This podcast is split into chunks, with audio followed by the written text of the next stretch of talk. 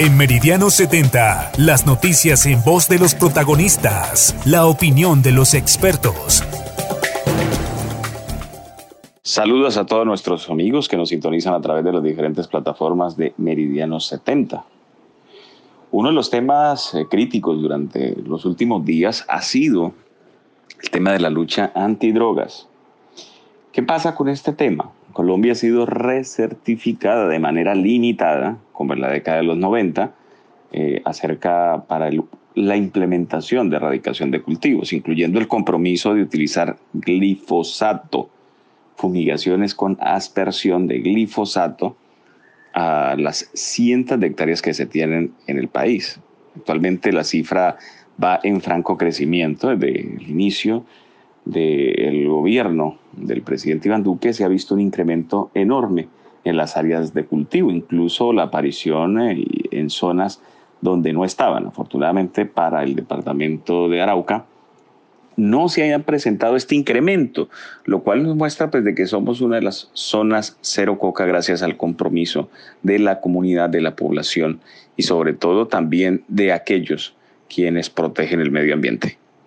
Esta situación de la lucha antidrogas es caótica y sobre todo que no se ha dado nunca el punto de la erradicación total, sobre todo de las hectáreas de sembrado de hoja de coca, pues la cual eh, se puede erradicar de manera mucho mejor, más eficiente, con compromisos del Estado, presencia institucional y acompañamiento por parte de los sectores privados. Sin embargo, no existe una voluntad expresa que nos lleve a ver y sobre todo establecer unas líneas, unas pautas fundamentales a cómo y cuánto le vamos a apostar precisamente al desarrollo rural. Por eso es importantísimo empezar a implementar los proyectos eh, de desarrollo con enfoque territorial. Por eso es necesario reactivar proyectos productivos eh, con enfoque rural. En fin, todo esto que incentive a una reducción de brechas entre el campo y la ciudad, sobre todo en ingresos económicos. Si vemos eh, los ingresos por, por hectárea de sembrado de coca frente a otros, pues la proporción es impresionante. Con la hoja de coca usted tiene más del 100% del rendimiento, incluso si siembra menos de una hectárea. Además que existe un mercado, una demanda inelástica de los derivados de la hoja de coca, sobre todo cuando ya se hace base de coca para la producción de cocaína y otras sustancias psicoactivas y alucinógenas. Tenemos que darnos cuenta de todo, esta, de todo este desarrollo y más que todo hacia dónde va enfocado esta lucha. Si se va a hacer erradicación forzosa, fumigación por aspersión, como lo tuvimos en la década de los 90 y principios de este siglo, durante el gobierno de Andrés Pastrana y el gobierno de Álvaro Uribe, volveremos a lo mismo, una, una reactivación del conflicto y sobre todo ataques a quienes realicen este procedimiento. Quizás sea una justificación para adquirir ingresos y recursos por parte de los Estados Unidos de una manera casi que estratégica en la narcotización de las relaciones eh, de poder, sobre todo entre Colombia y los Estados Unidos.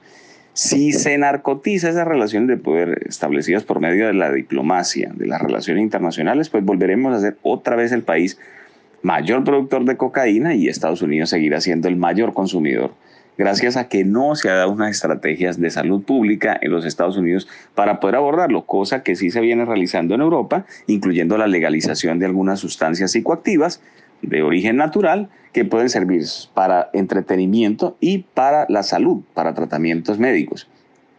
Toda esta situación, esa visión eh, securitista de los Estados Unidos en ver todos los problemas sobre seguridad, pues es propia también de, una visión eh, que le tiene miedo a los cambios, porque es una, una sociedad que le tiene miedo a los cambios, Estados Unidos. Sin embargo, aquí en Colombia también algunos sectores quieren seguir esta dinámica de, atacar, de seguir utilizando la fuerza para la erradicación cuando eso no es uno de los motivos que se tengan para transformar precisamente eh, la realidad como tal de nuestro país. Por eso es indispensable hacer una reflexión. ¿Es una lucha contra las drogas o simplemente una justificación para adquirir recursos a los Estados Unidos y así seguir con esta trama que ya lleva más de 30 años desde que Ronald Reagan le declaró la guerra al narcotráfico, siendo un enemigo invisible, pero que ha dejado grandes pérdidas humanas y la reactivación de conflictos en regiones claves de América Latina. Muy buenos días. Meridiano 70.